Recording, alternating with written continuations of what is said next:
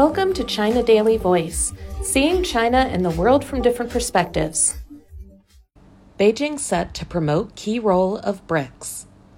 With a host of multilateral and bilateral agendas in the pipeline, President Xi Jinping's upcoming visit to South Africa has given rise to expectations that Beijing will continue to lead the way in improving global governance, and that it will uphold true multilateralism and bolster solidarity with African nations.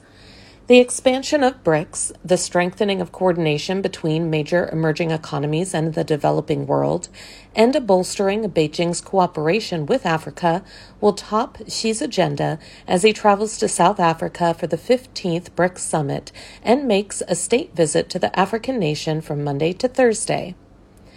BRICS is the grouping of the major emerging markets of Brazil, Russia, India, China, and South Africa. The Johannesburg summit is set to bring together the leaders of Brazil, India, China, and South Africa, with Russian President Vladimir Putin expected to participate via video link, according to South African Foreign Minister Naledi Pandor. Xu Xiujun, a senior research fellow at the Chinese Academy of Social Sciences National Institute for Global Strategy, said he expects the Johannesburg summit to be an occasion during which Beijing continues to champion better global governance and uphold true multilateralism. BRICS has now emerged as a key force in the reform of global governance, and Beijing will continue to play an important role in enabling the group to lead the way to safeguarding the interests of developing nations and promoting South South cooperation, Xu said. Expansion of the group is among the key topics to be discussed. The current geopolitical context has driven renewed interest in BRICS membership as countries of the global south look for alternatives in a multipolar world, Pandor said.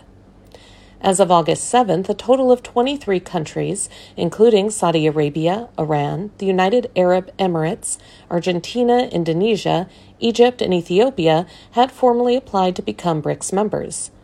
We see this interest as recognition of the voice of BRICS as a champion of the interests of the Global South, particularly our agenda of reform and inclusion of the Global South, true to our founding values, Pandor added. Ma Zhaoxu, Chinese Vice Minister of Foreign Affairs, told a meeting of BRICS foreign ministers in June that China welcomes and expects new members to join the BRICS family at an early date.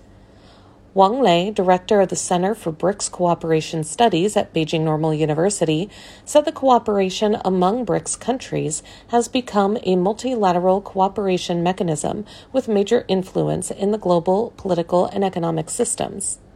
BRICS countries account for around 42% of the world's population, almost 30% of the world's territory, around 27% of the global GDP, and around 20% of global trade. Through mechanisms such as BRICS Plus, the grouping has maintained close cooperation with emerging markets and developing nations.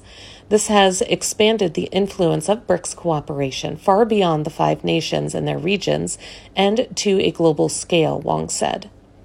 The fact that more emerging economies are applying for BRICS membership demonstrates the openness, inclusiveness, and huge attractiveness of BRICS cooperation, he said. Furthermore, the inclusion of more developing nations in the group could, to a certain degree, serve as a hedge against external pressure and build up unity among the nations of the global south, Wang added. The upcoming trip, Xi's second to South Africa in five years, comes a decade after his first overseas visit as China's head of state in March 2013, when he visited South Africa and put forward the guiding principles of China's Africa policy.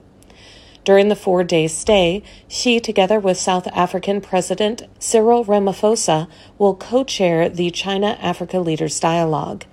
The dialogue will also be a key opportunity to enhance cooperation between China and Africa. A number of leaders of African countries, the African co chair of the Forum on China Africa Cooperation, the rotating chairperson of the African Union, and representatives of African sub regional organizations are expected to participate in the event. Solidarity and cooperation with African countries are the cornerstones of China's foreign policy and our long-standing rock firm strategic choice, Wang Wenbin, a spokesman for China's Ministry of Foreign Affairs, told a news conference on Friday. Denis Munene, Executive Director of the China Africa Center at the Kenya based Africa Policy Institute, said he expects Beijing to continue to advance the concept of China Africa community with a shared future to boost economic growth, reduce poverty and inequality, and promote stability on a fragile continent that is facing traditional and non traditional threats. Xi's state visit to South Africa comes as the two sides mark the 25th anniversary of diplomatic relations. Discussions during the visit will explore further collaboration and partnerships the two nations can leverage on to solidify existing diplomatic, economic, and people to people relations, according to a news release from the Presidency of South Africa. China has been South Africa's largest trading partner for 14 consecutive years, while South Africa has been China's largest trading partner in Africa for 13 consecutive years. That's all for today. This is Stephanie, and for more news and analysis, buy the paper.